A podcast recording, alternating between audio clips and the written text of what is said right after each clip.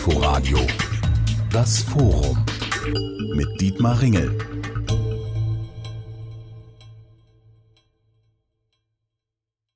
20 Jahre brauchte Wirecard, um vom Start-up zu einem der größten deutschen Aktienunternehmen aufzusteigen.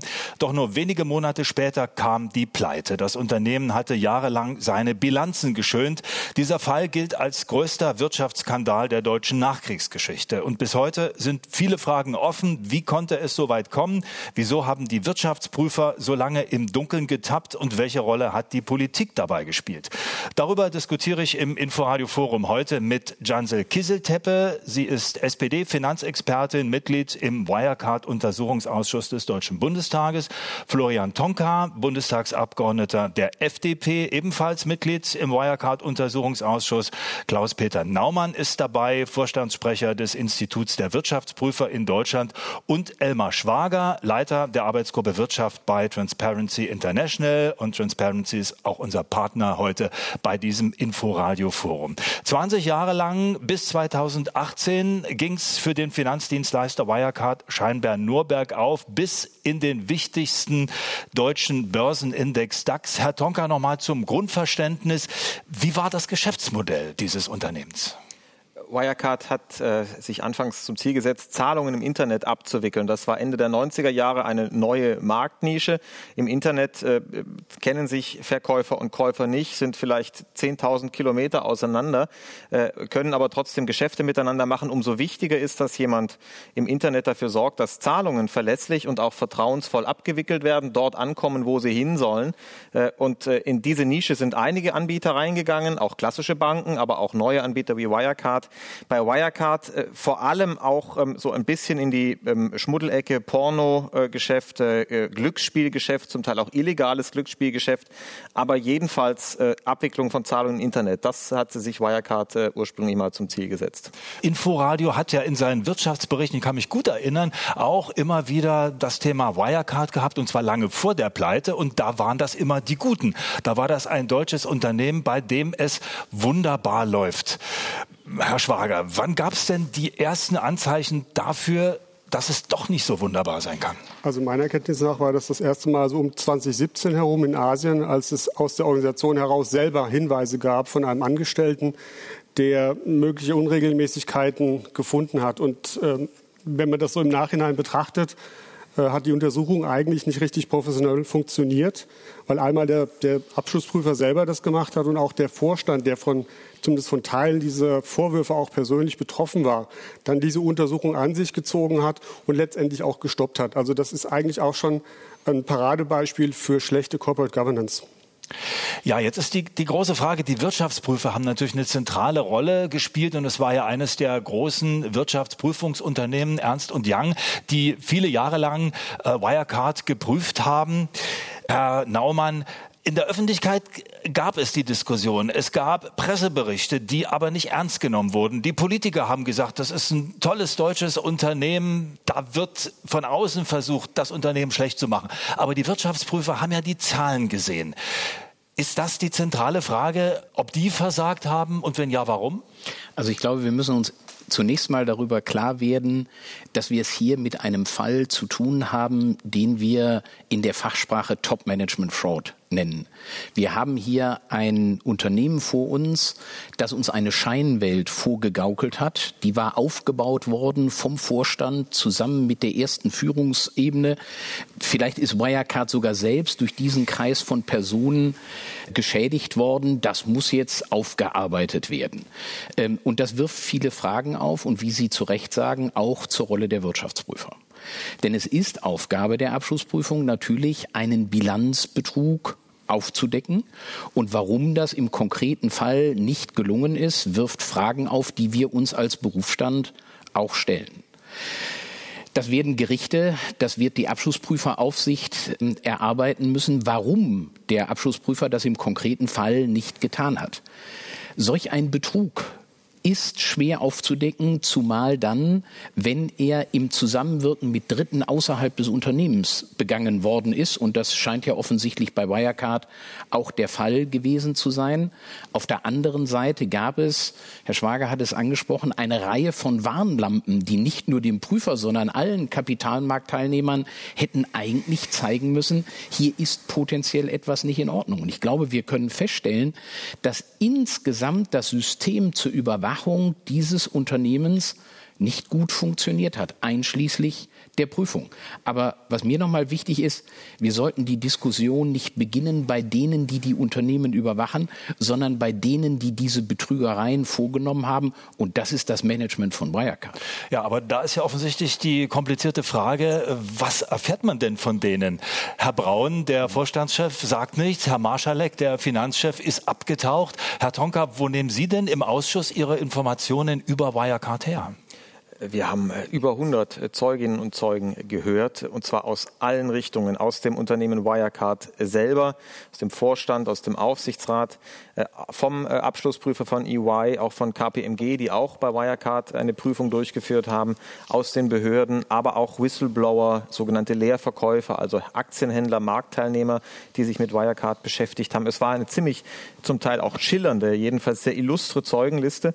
Der Insolvenzverwalter hat ausgesagt, der heute den Überblick hat, was bei Wirecard äh, noch übrig ist und was in den letzten Jahren so gelaufen ist, der hat uns, der Insolvenzverwalter hat uns viele Dinge gesagt, die uns Herr Braun nicht sagen äh, wollte, nämlich beispielsweise dargelegt, äh, wie das Unternehmen Wirecard äh, von einigen Betrügern systematisch ausgeplündert wurde. Dass äh, die Bilanzmanipulation, über die wir sprechen, die war ja nicht Selbstzweck. Ich, ich bekomme ja nicht zusätzliches Geld in die Kasse dadurch, dass ich Rechnungen fälsche und Belege fälsche und meine Bilanz schöner aussehen lasse, als sie ist, sondern das Geld kam bei Wirecard dadurch in die Kasse, dass man mit der geschönten, betrogenen äh, Bilanz Banken und Investoren getäuscht hat, die haben dem Unternehmen Kredite gegeben und diese Kredite, dieses Geld, das wurde dann abgezweigt, das ist in allen möglichen Kanälen versickert.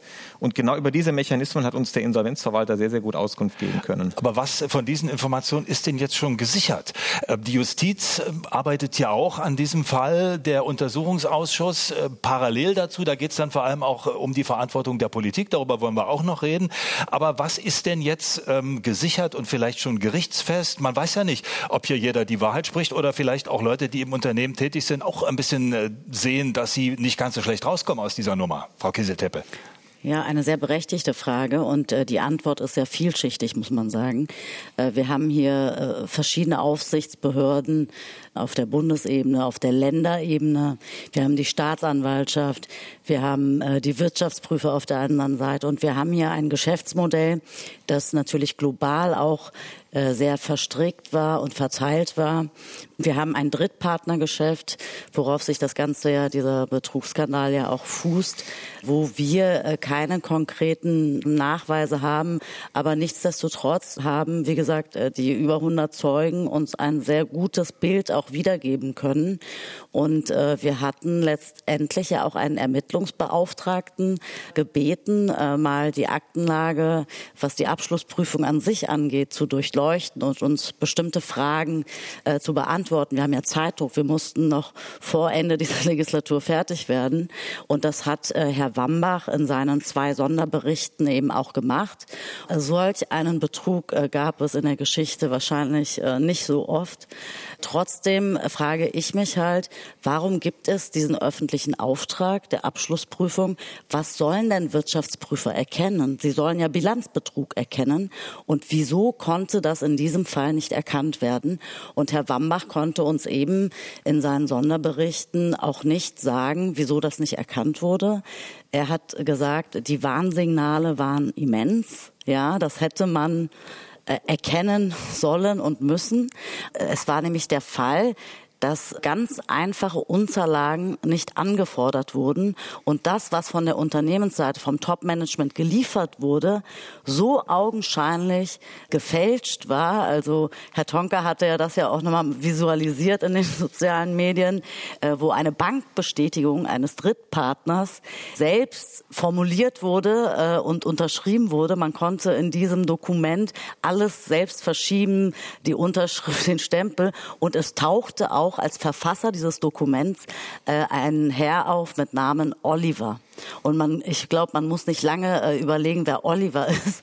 Oliver ist nämlich auch Teil des Top-Managements gewesen. Hm. Also wenn man das so hört, Herr Schwager, dann fragt man sich doch, wo leben wir denn überhaupt? Ihre Organisation Transparency International befasst sich ja mit Korruptionsfällen, will Transparenz in viele Teile des gesellschaftlichen Lebens bringen. Eben Transparenz, die dazu führen soll, dass man Dinge begreift und dass man Ungereimtheiten aufdeckt. Aber gerade so ein Fall wie Wirecard, über 20 Jahre läuft so eine große Wirtschaftsnummer in Deutschland.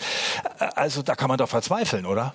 Ich würde nicht gleich verzweifeln. Die Frage ist halt, wo man ansetzen muss. Also es gibt da hat er nochmal recht. Es gibt einmal die, die Innensicht des Unternehmens. Da reden wir über Governance-Prozesse, über Compliance und ähnliche Themen. Wenn es hier versagt, dann kommt tatsächlich der Abschlussprüfer. Und mein Eindruck ist schon, wir haben äh, einen Sonderbericht von KPMG, wir haben zwei Berichte von Herrn Wambach. Das geht alles im Grunde in die gleiche Richtung. Also ich glaube schon, dass wir es hier mit einem relativ offensichtlichen Prüferversagen zu tun haben. Ich würde deswegen nicht sagen, dass alle DAX-Unternehmen äh, Schmut treiben. Und es ist auch so, dass jedes Unternehmen von, von Compliance-Fällen und Unregelmäßigkeiten betroffen sein kann. Die Frage ist, wie es damit umgeht. Und äh, insofern ist es schon Top-Management-Fraud, das ist richtig. Aber ich glaube, auch die Abschlussprüfer haben hier schlichtweg ihren Auftrag nicht erfüllt. Aber die andere Frage ist ja, warum ist aus dem Unternehmen selber nicht mehr äh, versucht worden? Also offensichtlich gab es ja Leute, Whistleblower, die sich auch an die Presse gewandt haben, aber haben die nicht genügend Unterstützung bekommen? Was sagt uns das im Fall Wirecard? Ich glaube, dass das so ist. Also ich glaube, dass wir, dass wir in Deutschland hier, was die, den, den Schutz von Whistleblowern angeht, viel zu langsam sind und viel zu zögerlich. Und auch das, was ich so an aktuellen politischen Diskussionen mitbekommen. Das geht meiner Meinung nach nicht in die richtige Richtung. Was ist passiert? Wir haben 2017, ich habe es eingangs gesagt, die ersten Hinweise bekommen. Das war auch kein äh, Schmuh, das waren auch belegte Tatsachen, die verifiziert worden sind. Es kam zu einer Untersuchung. Und äh, letztendlich ist es so ausgegangen, dass der Whistleblower ähm, hinauskomplementiert wurde aus dem Unternehmen. Er hat jetzt einen anderen Job und man hat das nicht ernst genommen. Und ähm, die, die Hinweise waren auch nicht mehr ähm, im Grunde unter der Decke, sondern das hat gereicht, dass man Zeitung liest. Also spätestens als das Leak an die FT gegangen ist, an die Financial Times, war es relativ klar, dass da irgendwas schiefläuft und zwar gravierend schiefläuft. Ja, Frau Kieselteppe, gleich nochmal dazu. Genau, zum Whistleblower-Schutz. Ähm, äh, und zwar ist es ja so, wir wollen auch die Whistleblower-Richtlinie umsetzen. Äh, die müssen wir auch bis zum Ende des Jahres umsetzen. Und ich hatte mir eigentlich auch erhofft, äh, dass wir durch diesen Fall schneller da zum Zuge kommen. Allerdings hat unsere Vorlage es nicht bis zum Kabinett geschafft, weil da noch Bedenken vom Koalitionspartner gesehen werden. Aber da müssen wir unbedingt was machen. Die Frage war ja auch, seit wann gab es diese Warnsignale? Ne? Seit 2014 mit der Financial Times und der Berichterstattung. Dann ging es weiter 2019 erneut Berichterstattung in der Financial Times und im Manager-Magazin, im Kapital, überall. Und äh, statt mal wirklich dem auf den Grund zu gehen auch als Abschlussprüfer mal auf den Grund zu gehen, aber auch als Aufsicht, die APAS, die Abschlussprüferaufsichtsstelle, die äh, bi sogenannte Bilanzpolizei, ja, die haben alle nichts gemacht, die haben alle verschlafen und man hatte den Eindruck, äh, die waren alle froh, dass es äh, mal ein Fintech-Unternehmen in Deutschland gibt, das DAX-Unternehmen auch 2018 wurde.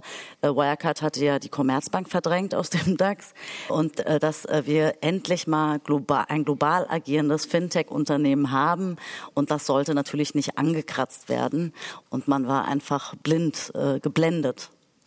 Wir müssen natürlich nochmal auf die Rolle der Wirtschaftsprüfer zu sprechen kommen. Herr Naumann, wir haben vorhin gehört, dass das ein ziemlich kompliziertes Geflecht war, auch mit äh, Tochterfirmen mit Beteiligten fernab irgendwo in Asien, Leute, die keiner kannte. Was ist denn da für Wirtschaftsprüfer überhaupt möglich? Muss man da die Hände heben und sagen, wir sind ohnehin überfordert und dann lassen wir es gleich?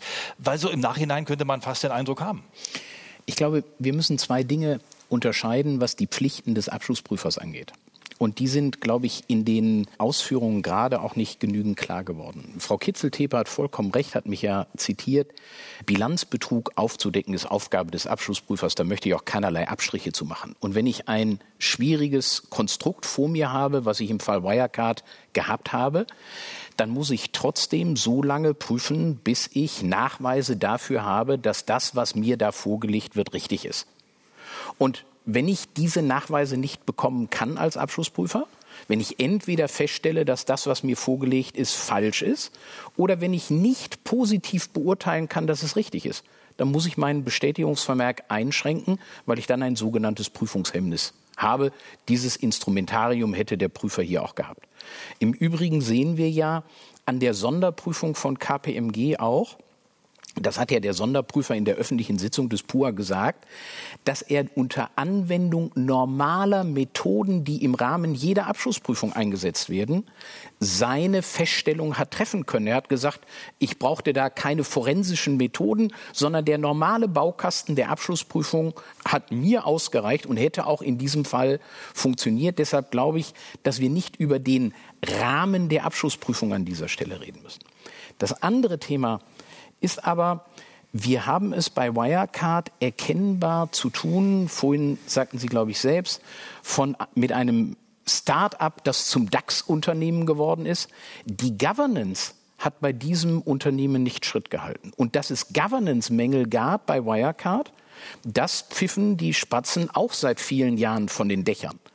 Und ich sage mal, bis wir den Sonderbericht von KPMG gelesen haben, hätten wir uns, glaube ich, nicht vorstellen können, dass es in Deutschland ein DAX 30 Unternehmen gibt, in dem keine Vorstandsprotokolle schriftlich festgehalten werden. Also da stelle ich mir wirklich die Frage, in welchem Staat leben wir eigentlich, dass so etwas möglich ist. Wir diskutieren heute über den Fall Wirecard und was daraus zu lernen ist. Mit dabei Chancel Kisselteppe, SPD-Finanzexpertin, Mitglied im Wirecard-Untersuchungsausschuss des Deutschen Bundestages, Mitglied im gleichen Ausschuss Florian Tonka von der FDP, auch er heute mit dabei. Außerdem Klaus-Peter Naumann, Vorstandssprecher des Instituts der Wirtschaftsprüfer in Deutschland und Elmar Schwager, er leitet die Arbeitsgruppe Wirtschaft bei Transparency International. Wir haben schon gerade logischerweise über die Rolle der Wirtschaftsprüfer gesprochen, dass das eine sehr schwierige Aufgabe für Sie war. Aber Herr Naumann hat auch gerade gesagt, es hätte vieles eben doch auffallen müssen, weil es so offensichtlich war. Herr Tonka, wo liegt denn für Sie der Schwerpunkt der Kritik? Sind das die Wirtschaftsprüfer, die schließlich dafür bezahlt werden,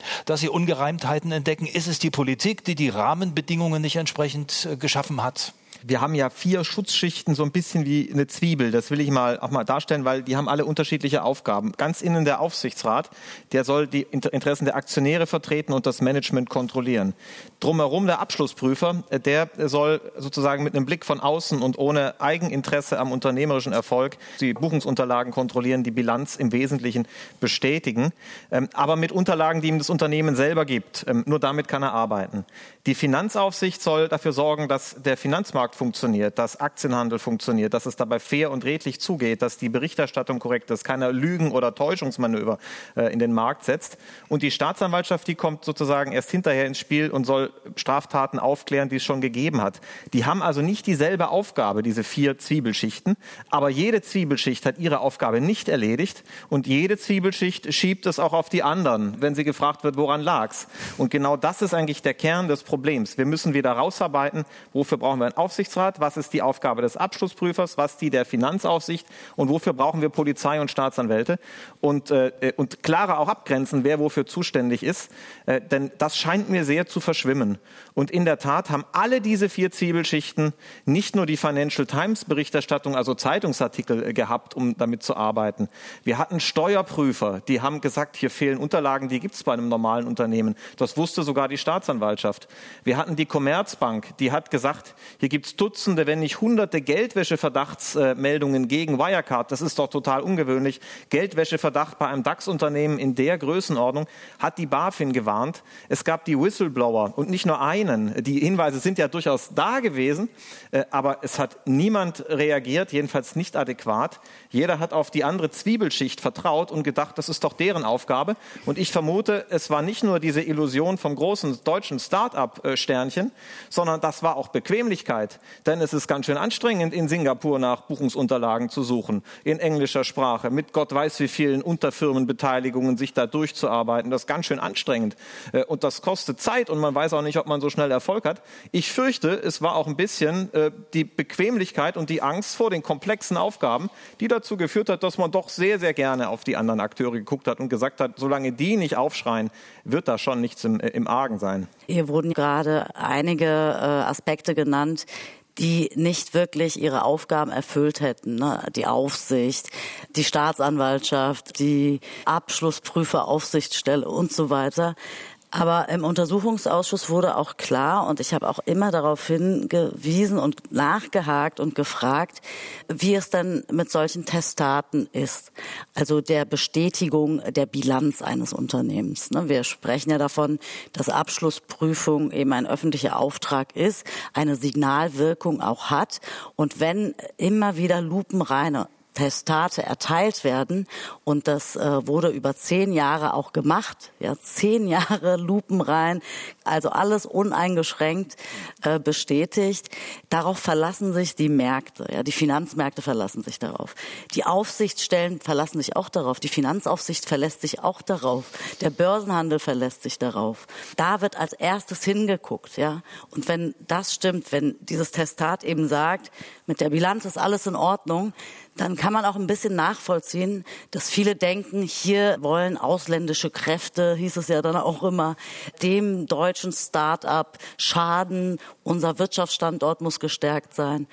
Und so konnte das alles auch weiter gestrickt werden. Lassen Sie mich da noch mal einhaken, Herr Schwager. Also zehn Jahre, glaube ich, ähm, haben Wirtschaftsprüfer von Ernst und Young die Bücher geprüft. Ist das denn in Ordnung, zehn Jahre lang die gleichen Leute oder das gleiche Unternehmen daran zu lassen? Die haben ja auch Geld verdient mit diesen Prüfaufträgen. Das ist ja ihr Job. Also kann das denn gut gehen oder drückt man da vielleicht mal ein Auge zu, um dann einen guten Job nicht zu verlieren? Ja, es hat zwei Aspekte meiner Meinung nach. Der eine Aspekt ist, dass ich als Prüfer natürlich das haben muss, was ich kritische Grundhaltung nenne. Also ich muss jetzt nicht mit einem Bewusstsein an die Prüfung rangehen, dass die Betrug betreiben. Das muss nicht sein.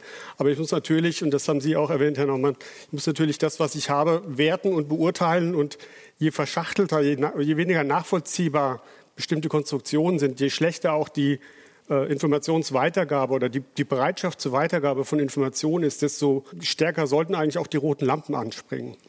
Natürlich ist es auch richtig, dass wir vielleicht darüber nachdenken müssen, dass man einfach durch eine lange Zeit der Zusammenarbeit eine ungesunde Nähe aus Sicht eines Prüfers dann zum Mandanten hat äh, und dann vielleicht auch mal in, über, über, kürzere Zyklen nachdenkt. Ja, Herr Naumann, wie sehen Sie das? Wäre das vielleicht sinnvoll zu sagen, zwei Jahre oder vier Jahre die gleichen Wirtschaftsprüfer und dann von Gesetzes wegen sagen, dann muss da ein Wechsel her? Also wir haben seit 2016 verpflichtend in Europa Regeln zur Zwangsrotation des Abschlussprüfers.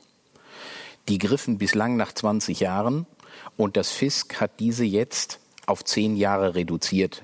Wir sind darüber, das können Sie sich vorstellen, als Berufsstand nicht nur glücklich, aber Frau Kitzeltepe, Sie werden mir zugeben, wir Wirtschaftsprüfer haben uns gegen diesen Punkt nicht gewehrt. Wir haben diese zehn Jahre akzeptiert. Aber zehn Jahre in sind ja schon eine sehr lange Zeit. Ist das nicht zu viel? Genauso, jetzt sind wir noch nicht ganz am Ende, wie wir den Vorschlag nicht weiter kritisiert haben, dass die verantwortlichen Prüfungspartner, die, die die Prüfung durchführen, jetzt zukünftig nach fünf Jahren ausgewechselt werden müssen. Wir brauchen, um Prüfungen ordentlich und auch wirtschaftlich durchführen zu können, eine gewisse Mindest Mandatsdauer. Sie können sich vorstellen, je komplexer die Einheit ist, die Sie prüfen, desto langwieriger ist es, das erforderliche Know-how für eine Prüfung aufzubauen. Deshalb wäre ein Prüferwechsel alle zwei oder drei Jahre in der Summe der Prüfungsqualität nicht förderlich, sondern schädlich. Herr Tonga, wie finden Sie das? Ich sehe das eigentlich ähnlich. Man muss ja immer abwägen. Wenn man ein ganz neues Team in eine Prüfung reinschickt, dann äh, sind die frisch, unbefangen. Die können, die können in der Tat unbelastet von dem, was sie die letzten Jahre äh, gemacht haben, prüfen. Aber sie kennen das Unternehmen auch noch nicht so gut. Sie wissen tatsächlich ja auch nicht, äh, das ist die Historie hinter diesem Geschäftszweig, das ist so entstanden. Und ein, man muss bei der Wirtschaftsprüfung von DAX-Unternehmen vielleicht auch noch mal klar sagen und, und, und rausarbeiten, das läuft nicht so, ich sag mal, wie man es vielleicht so kennt aus der Vereinskasse oder aus kleineren Einheiten, dass man einmal im Jahr sich hinsetzt und jeden Beleg durchgeht und guckt, gibt es da eine Kontobuchung, die daneben liegt? Und, und dann sagt, wir haben alle Belege geprüft. Das macht der Wirtschaftsprüfer nicht, weil er das bei so großen großen Unternehmen äh, administrativ gar nicht machen kann, sondern der Wirtschaftsprüfer muss zuallererst, bevor er irgendwas sich anschaut, mal verstanden haben, was macht das Unternehmen, was hat es für ein Geschäft? Und wo liegen die größten Risiken, was sind die größten ungewöhnlichen Vorgänge in der Bilanzierung, wo unterscheidet es sich. Also man muss sich erstmal von oben anschauen, was sind die dicken Brocken im Unternehmen, was sind die wirklich relevanten Größen für die Bilanz und wo sind die Risiken am größten. Also ich muss das Unternehmen sehr gut verstanden haben, um meine Prüfungsschwerpunkte überhaupt festlegen zu können. deswegen kann man nicht ständig neue ranlassen. Je länger man die Frist lässt, äh, und deswegen brauchen wir auch irgendwann einen verpflichtenden Prüferwechsel, je länger man die Frist lässt, umso größer wird natürlich die Gefahr, dass der Prüfer sagt, na ja, wenn ich jetzt irgendwas beanstande, was ich jetzt ein paar Jahre lang habe durchgehen lassen, dann beanstande ich mich ja selbst und stelle mir selbst ein schlechtes Zeugnis aus. Das mache ich nicht. Oder es entsteht eine Nähe, dass man sich vielleicht gut versteht mit, mit, mit Teilen des Managements. Das, die Gefahr ist natürlich da, da wo Menschen unterwegs sind. Deswegen bin ich schon dafür, ähm, äh, zu sagen, wir müssen eine, ähm, eine Obergrenze machen. Ich glaube auch, dass die 20 Jahre, die bisher galten, wirklich viel zu lange waren. Die 10 Jahre scheinen mir aber nicht, äh, nicht schlecht zu sein. Wenn man will, dass äh, Prüfteams wirklich wissen, wen sie prüfen, wo die Brocken liegen, wo man reinschauen muss, äh, dann, äh, dann muss man ihnen in der Tat ein bisschen Zeit geben, das Unternehmen auch kennenzulernen. Jetzt gibt es ja noch wieder eine Aufsichtsbehörde für die Wirtschaftsprüfer. Frau Kieselteppe, ist das sinnvoll? Können die wirklich was bewirken? Äh, genau, das ist die Abschlussprüferaufsichtsstelle, APAS abgekürzt. APAS. Und wir haben auch ähm, den APAS-Chef äh, als Zeugen vernommen. Und es hat sich auch herausgestellt, dass der APAS-Chef eben bis zuletzt an dieses Unternehmen geglaubt hat. Herr Bose hatte nämlich sogar nach dem Sonderbericht der äh, KPMG im Mai äh, letzten Jahres Aktien gekauft und auf das Unternehmen gesetzt praktisch. Ne? Wir haben aber auch bei der APAS gesehen, dass viele Compliance-Regelungen nicht stimmten. Das haben wir jetzt mit dem, mit, mit dem Gesetz, mit dem FISK auch angepackt. Äh, Compliance ist nicht nur bei der APAS, sondern in vielen Bundesbehörden ein Problem, äh, auch im Bundestag ein Problem. Äh, selbst wir als Mitglieder des Finanzausschusses haben keine Compliance-Regeln. Ich habe keine Aktienbestände, aber äh, wir haben äh, sehr, sehr großen Insider. Gibt es da Gegner, die sowas verhindern oder hat man es einfach vergessen? Ich glaube schon, dass es auch Parteien gibt, die das nicht so unbedingt wollen. Wir hatten ja auch beim Lobbyregister äh, mit dem Koalitionspartner große Probleme, das äh, umzusetzen. Und der ganze Maskendeal-Skandal hat ja eigentlich den öffentlichen Druck auch aufgebaut, äh, wo dann keiner mehr was sagen konnte. Und wir haben auch im Fall Wirecard-Lobbyismus. Wir wissen, dass viele Ex-Politiker hier lobbyiert haben für Wirecard, ne? Äh, Herr Guttenberg, wir haben den Ex-Polizeipräsidenten Bayerns, Herrn Kindler, der einen Beratervertrag hat. Also Wirecard hatte Dutzende von Beraterverträgen mit Ex-Politikern, Geheimdienstbeauftragt, zwei Geheimdienstbeauftragte haben für Wirecard gearbeitet. Und äh, die haben natürlich äh, Zugang zu Ministerien als ehemalige Kolleginnen und Kollegen. Und das ist ein Riesenproblem. Und zum Glück äh, war eben eine Konsequenz aus diesem Skandal auch, dass wir endlich ein Lobbyregister in Deutschland haben. Jetzt fehlt uns noch das Whistleblower-Schutzgesetz. Das wollen wir auch schon seit über zehn Jahren. Wir haben vor zehn Jahren etwa ein Hinweisgeberschutzgesetz vorgeschlagen keine Mehrheit gehabt. Und jetzt müssen wir diese Richtlinie auch umsetzen, die von der EU kommt. Aber da gibt es noch ein bisschen Widerstand. Äh, das müssen wir aufbröseln. Aber Herr Schwager, wenn wir hören, zum Beispiel Karl Theodor zu Guttenberg, ein Ex-Politiker, der Lobbyarbeit macht und seine guten alten Kontakte ausnutzt. Was ist da für Korruptionsschützer denn zu machen, dass die Leute ihre Kontakte nutzen, liegt doch auf der Hand.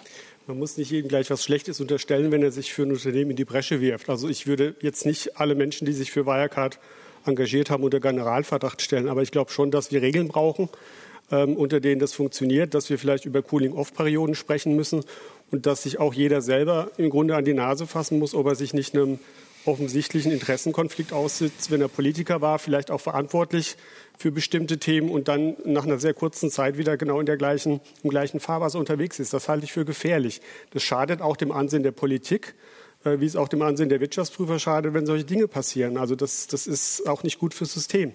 Hm. Herr Naumann, wir sind jetzt schon so in dem Bereich, wo die Politik mit reinkommt. Die Wirtschaftsprüfer sind ja ordentlich gemaßregelt worden in der öffentlichen Debatte. Die Politikerinnen und Politiker äh, treten im Untersuchungsausschuss auf. Aber die Frage ist noch, welche Verantwortung man ihnen wirklich zuweisen kann. Soweit ich das mitbekommen habe, sind alle tief betrübt, aber ich habe noch niemanden gehört, der gesagt hätte, ich habe hier einen Teil Mitverantwortung. Wie fühlen Sie sich da als jemand, der für die Wirtschaftsprüfer steht? Also ich würde die Frage wiederum in zwei Teilen beantworten wollen, wenn ich darf. Was ich bedauere, ist, dass die Politik eine Anregung von uns nicht aufgegriffen hat, dass wir zur Verbesserung der Situation in den Unternehmen die Vorstände verpflichten, ein Compliance-Management-System einzurichten. Dieses hätte ein Aufsichtsrat zu überwachen, also ein System, das eine Einhaltung von Regeln guter Unternehmensführung und gesetzlicher Pflichten überwacht. Und das könnte man im Übrigen wunderbar verknüpfen mit einer Anbindung, wie geht man mit Hinweisen von Whistleblowern um. Man könnte ein solches System in der Abschlussprüfung prüfen. Man könnte dem Aufsichtsrat die Pflicht geben, dieses System gestützt auf die Erkenntnisse des Abschlussprüfers zu untersuchen und man kann sich das dann hinterher auch im Rahmen der Aufsicht anschauen. Man könnte also das tun, was Herr Tonka gemacht hat, nämlich diese verschiedenen Zwiebelschalen, die unabhängig voneinander gearbeitet haben, viel enger verzahnen und damit insgesamt die Regeln guter Unternehmensführung verbessern. Ich finde, das wäre etwas sehr Wichtiges. Ich fühle mich in der Situation zu Ihrer Frage zwei wie kann es passieren, dass dem Abschlussprüfer in der konkreten Situation trotz bestehender Warnlampen nichts aufgefallen ist und er nicht seinen Bestätigungsvermerk eingeschränkt hat. Ich fühle mich in der Beantwortung dieser Frage sehr unkomfortabel. Ich habe es eingangs schon gesagt, die Frage, die Sie stellen, stelle ich mir auch und ich erhoffe mir von der Aufklärung des Falles jetzt durch die APAS und durch die Gerichte auch Aufklärung. Das liegt auch in unserem Interesse als Berufsstand. Und ich hoffe, dass das auch schnell geschieht. Es ist ja schon interessant. Wir reden jetzt über den Wirecard-Fall. Ja, spätestens seit Anfang 2019. Und es ist merkwürdig, dass es bislang noch keinerlei Aussage der APAS bis heute gibt, was ist eigentlich konkret los. Ja, Herr Tonka, über diese fehlenden Compliance-Regeln, was, was sagen Sie dazu als Politiker? Woran liegt es, wenn also selbst die Wirtschaftsprüfer sagen, das wäre doch sehr hilfreich, wir brauchen da bessere Vorschriften, konsequentere Regeln? Hm. Wer verhindert denn, dass es dazu kommt? Also Herr, Herr Naumann meinte gerade eben ein Compliance-Management-System, das der Vorstand einrichten muss. Das haben wir als FDP-Fraktion in der Tat in einem Antrag äh, als Konsequenz aus Wirecard auch gefordert, auch äh, in die Beratungen jetzt zu dem neuen Finanzmarktintegritätsstärkungsgesetz eingebracht, das äh, ja gerade durch den Bundestag durch ist.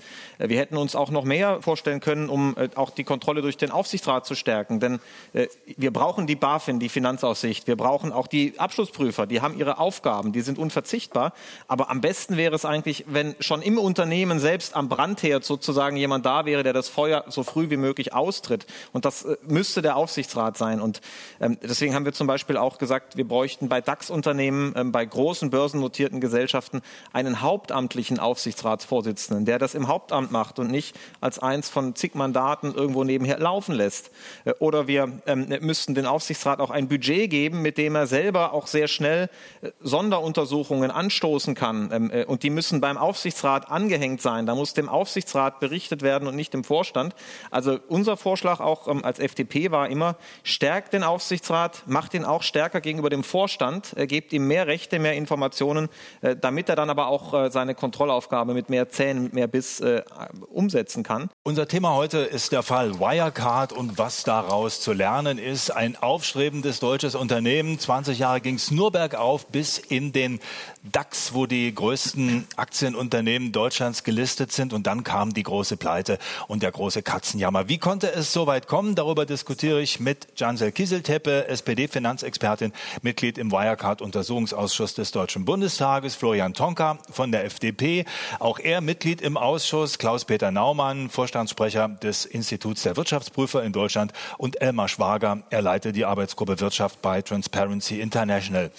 Herr Tonka hat gerade gesagt, ähm, er und seine Partei seien dafür, die Rolle der Aufsichtsräte zu stärken. Massiv, Frau Kieselteppe, was sagt die SPD dazu? Genau das haben wir ja auch gemacht mit dem äh, FISK-Gesetz.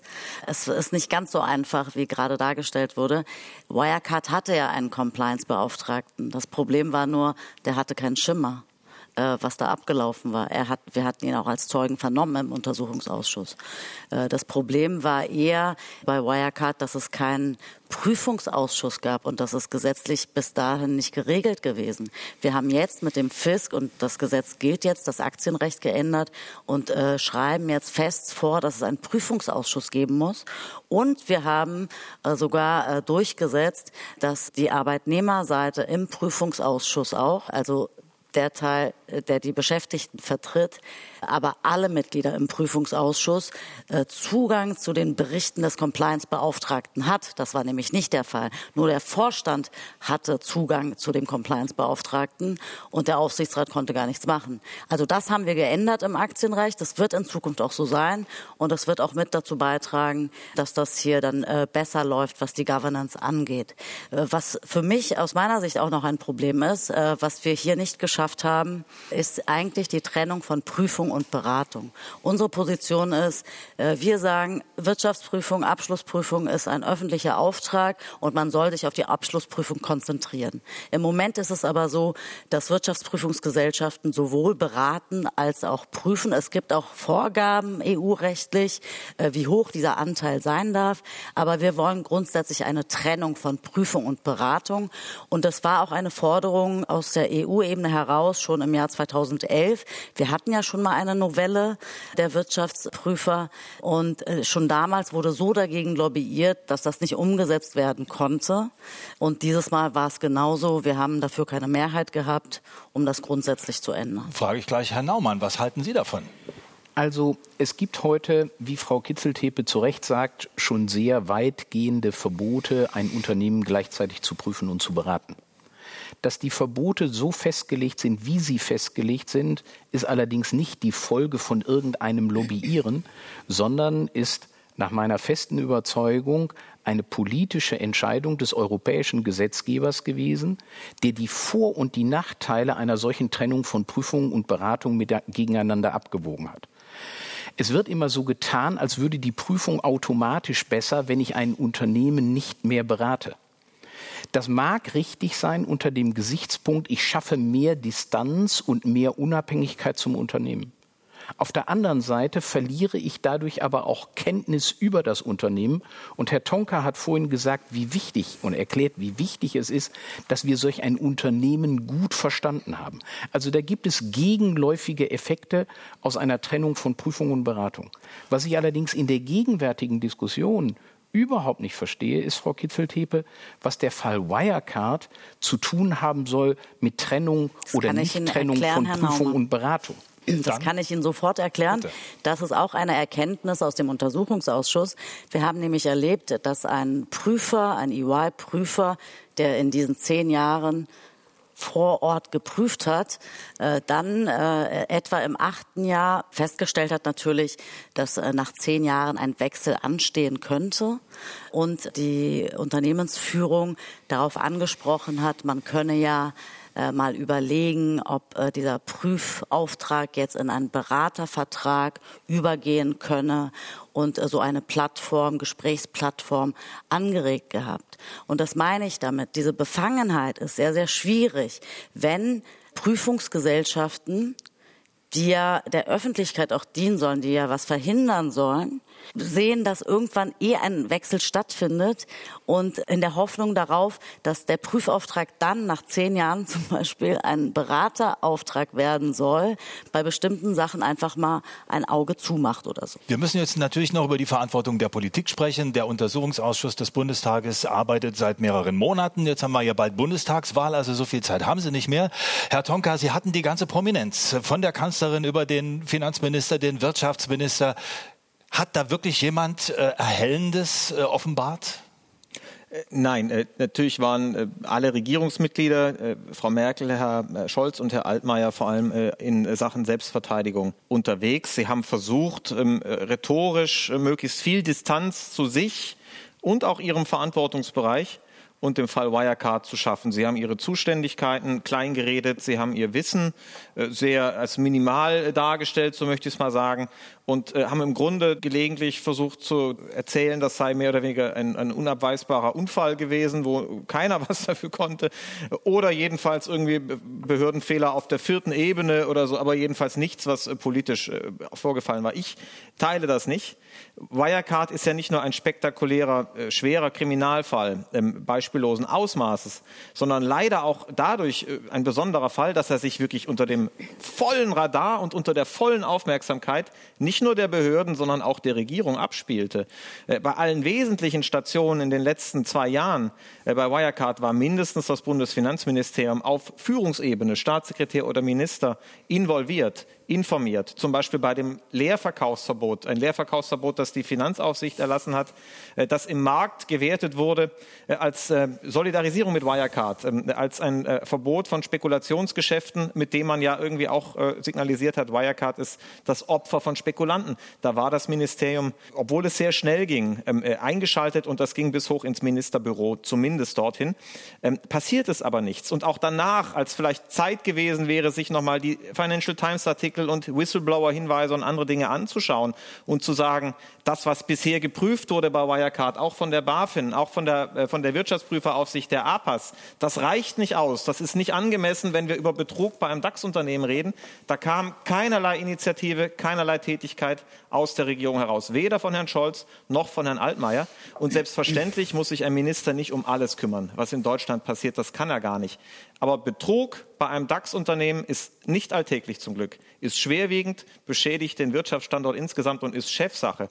Frau Kieselteppe, Herr Tonka kommt aus der Opposition. Da fällt es ihm vielleicht ein bisschen leichter, hier so deutliche Worte zu finden. Sie sind in der gleichen Partei wie der Finanzminister. Aber Herr Tonka ist nicht der Einzige, der sagt, Olaf Scholz hat da keine gute Figur gemacht. Er hätte mehr Verantwortung übernehmen müssen. Wie sehen Sie es? Wenn man jetzt ehrlich ist, muss man sagen, man konnte keinem Minister, man konnte auch Angela Merkel, die sich ja im Rahmen einer China-Reise massiv für Wirecard, natürlich auf Empfehlung von Herrn Guttenberg, äh, der schon was vorverfasst hatte, textlich äh, für diese Reise, nichts anlasten. Keiner der Vorwürfe aus der Opposition heraus hat sich bestätigt. Ja.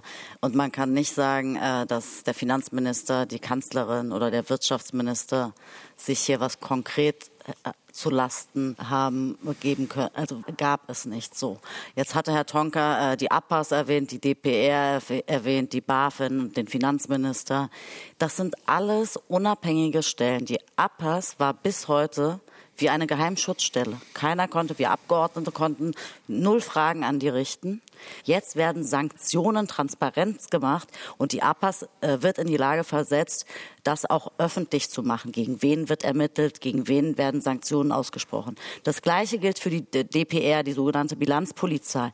Auch da, die waren unabhängig. Die Behörden haben untereinander nicht zusammengearbeitet, weil es gesetzlich nicht vorgesehen war. Und die Finanzaufsicht, die BaFin, ist auch eine unabhängige Stelle. Äh, sie unterliegt dem Finanzministerium nicht. Es gibt sogar Forderungen von der ESMA, also der europäischen Behörde, Aufsichtsbehörde, die sagen, da greift die Politik viel zu stark ein. Die BaFin muss noch unabhängiger werden. Und die Opposition, aber auch der Koalitionspartner sagt oder fokussiert immer auf den Punkt, die das BMF habe, die Rechts- und die Fachaufsicht. Die Fachaufsicht, die sie hat, ist aber nur auf dem Papier. Es bedeutet nicht, dass in äh, das operative Geschäft der BaFin eingegriffen werden kann. Ja, also an dem Punkt sind wir definitiv weit auseinander. Es gab Momente, da haben wir sehr, sehr kooperativ im Untersuchungsausschuss agiert, aber es steht im Gesetz, die BaFin, die Finanzaufsicht, untersteht der Rechts- und Fachaufsicht des Bundesfinanzministeriums. Rechtsaufsicht heißt, das Bundesfinanzministerium muss, muss prüfen, ob die BaFin rechtmäßig handelt. Sie hat insbesondere beim Leerverkaufsverbot nach meinem Dafürhalten rechtswidrig gehandelt, ohne dass das Folgen hatte. Fachaufsicht heißt, und deswegen schon der Name, das Bundesfinanzministerium darf aber nicht nur sagen, ihr macht gerade was Verbotenes, es darf auch sagen, das ist nicht so schlau, wie ihr es macht. Und natürlich heißt Fachaufsicht nicht, dass man einer Behörde jeden Tag sagt, äh, hier bei der Bank des und der darf nicht in den Vorstand und hier brauchen wir mehr Eigenkapital. Aber Fachaufsicht heißt sehr wohl, wenn es brennt, wenn es wichtig ist, wenn es gravierend ist, ist das Ministerium in der Verantwortung. Und wenn es sich zum Nichthandeln entscheidet und der BaFin vertraut, dann macht es das eben im vollen Bewusstsein, dass es auch schiefgehen kann und dann ist es dafür auch verantwortlich. Die Möglichkeiten wären da gewesen. Das sagt übrigens nicht nur die Opposition, das sagt auch der Bundesrechnungshof, äh, der letzte Woche einen vernichtenden Bericht geschrieben hat äh, über das Handeln aller staatlicher Akteure im Fall Wirecard und selbstverständlich das Finanzministerium einbezogen hat in seine Kritik. Gut, Herr Schwager, wie bewerten Sie das? Welche Rolle hat die Politik gespielt? Ähm, wäre da viel mehr nötig und auch möglich gewesen an Einflussnahme? Ich kann es nicht abschließend beantworten, aber es drängt sich schon der Eindruck auf, dass es so eine Art des kollektiven Wegsehens oder des Verantwortungs woanders hinschiebens gab bei dieser Geschichte. Und ich hoffe, dass wir das durch die gesetzlichen Initiativen in den Griff bekommen, weil das hinterlässt natürlich auch einen unschönen Eindruck, was die Politik angeht. Wer zahlt denn eigentlich die Zeche? Also ich habe Zahlen gelesen, unterm Strich, äh, wenn man alle Forderungen nimmt, falls die durchkommen, von den Anlegern bis zu den geprellten Geschäftspartnern, 20 Milliarden Euro in etwa hochgerechnet. Äh, wer muss denn da in die Tasche greifen? Haben Sie eine Ahnung, Herr Naumann? Naja, zunächst ist das das Investitionsrisiko der Aktionäre, die ihr Geld verloren haben. Dann ist es das Risiko der Gläubiger, die möglicherweise nicht aus der Insolvenz bedient werden können. Die Arbeitnehmer von Wirecard dürfen wir nicht vergessen, die haben ihre Arbeitsplätze verloren. Und wer dafür bezahlt, ist die große Frage. Es wird zu prüfen sein, wer hier für entsprechende Schäden haftet. Die Frage wird ja öffentlich diskutiert, bis hin zur Frage, ob der Abschlussprüfer in dieser Situation zu haften hat. Ich finde es interessant, dass wir in diesem Zusammenhang diskutieren über die Fortentwicklung der Haftung der Wirtschaftsprüfer. Aber die Frage, ob die BaFin auch haften sollte oder ob die BaFin weiterhin in einem wirklich komplett geschützten Raum arbeiten sollte, die wird interessanterweise nicht diskutiert. Also wenn wir sagen, es gibt hier Fehler im Gesamtsystem und wir müssen das Gesamtsystem fortentwickeln, dann meine ich, wäre diese Frage auch zu diskutieren. Frau Kieseltipp. BaFin war gar nicht zuständig äh, für Bilanzbetrug in diesem Fall. Wir befähigen jetzt mit dem Gesetz die BaFin dazu, auch forensische Prüfungen, Bilanzprüfungen machen zu können. Das ist auch eine Lehre aus dem Kanal. Aber bisher war die BaFin nicht zuständig. Hätte anders sein können, war es aber nicht. Und was die Haftungsfrage angeht, im Moment, das haben wir auch im Gesetzgebungsverfahren sehr, sehr stark diskutiert. Also es war bisher so, dass die Haftung in Deutschland, auch sehr unüblich für große Mitgliedsländer in Europa, äh, dass die Haftung auf vier Millionen Euro beschränkt ist. Das Insofern, äh, wenn ein Abschlussprüfer falsch, was Falsches macht, muss er nur bis vier Millionen. Und wenn man jetzt vier mit 20 Milliarden vergleicht, ist das natürlich nicht so schön. Aber wir haben im Gesetz, im FISK äh, geändert diese Frage und eine unbeschränkte Haftung durchgesetzt für große kapitalmarktorientierte Unternehmen. Und äh, das wird sich jetzt nach den Ermittlungen äh, der APAS, aber auch der Staatsanwaltschaft zeigen. Und im Übrigen äh, nochmal auf die BaFin zu kommen. Sie hatte nicht die Aufgabe, die Bilanzen zu prüfen. Ja, das haben die Abschlussprüfer. Die BaFin hatte noch nicht einmal die Geldwäscheaufsicht über dieses Unternehmen. Was der BaFin vorgeworfen werden kann, ist, dass sie ein Leerverkaufsverbot erteilt hat im Jahr 2019. Das hat die BaFin aber auch deshalb gemacht, weil die Staatsanwaltschaft zur BaFin gegangen ist und gesagt hat, hier ist ein massiver Erpressungsfall. Es muss ja sofort gehandelt werden. Und liebe BaFin-Kollegen, ihr dürft das niemandem erzählen, weil sonst unsere Ermittlungen gefährdet werden. Also auch die Frage der BaFin ist, äh, wie man hier sieht, sehr kontrovers und ich bin auch hier dezidiert anderer Meinung. Ich beschäftige mich wirklich auch lange mit äh, den Kompetenzen der BaFin schon in meinem, in meinem Leben. Selbstverständlich, das ist meine Auffassung, kann die BaFin in solchen Fällen eingreifen. Es wäre ja geradezu grotesk, dass man in Deutschland in großem Umfang die Bilanz fälschen kann und das kann die BaFin nichts dagegen machen. Sie hätte aus meiner Sicht das Bilanzkontrollverfahren, das sie an einen Verein, an die DPR äh, ausgelagert hatte, an sich ziehen können. Das hätte das Gesetz hergegeben gegeben. Sie kann aber auch, und zwar völlig unabhängig von der Bilanzkontrolle, die Frau Kieseltepe angesprochen hat, selbstverständlich jede Aussage, die ein börsennotiertes Unternehmen gegenüber dem Kapitalmarkt macht, jedes Interview von Markus Braun, jede Presseverlautbarung der Wirecard AG, jede Ad-Hoc-Meldung, die Kapitalmarktunternehmen rausgeben, auf Wahrheitsgehalt prüfen können. Das ist die Marktmissbrauchsaufsicht, so heißt sie.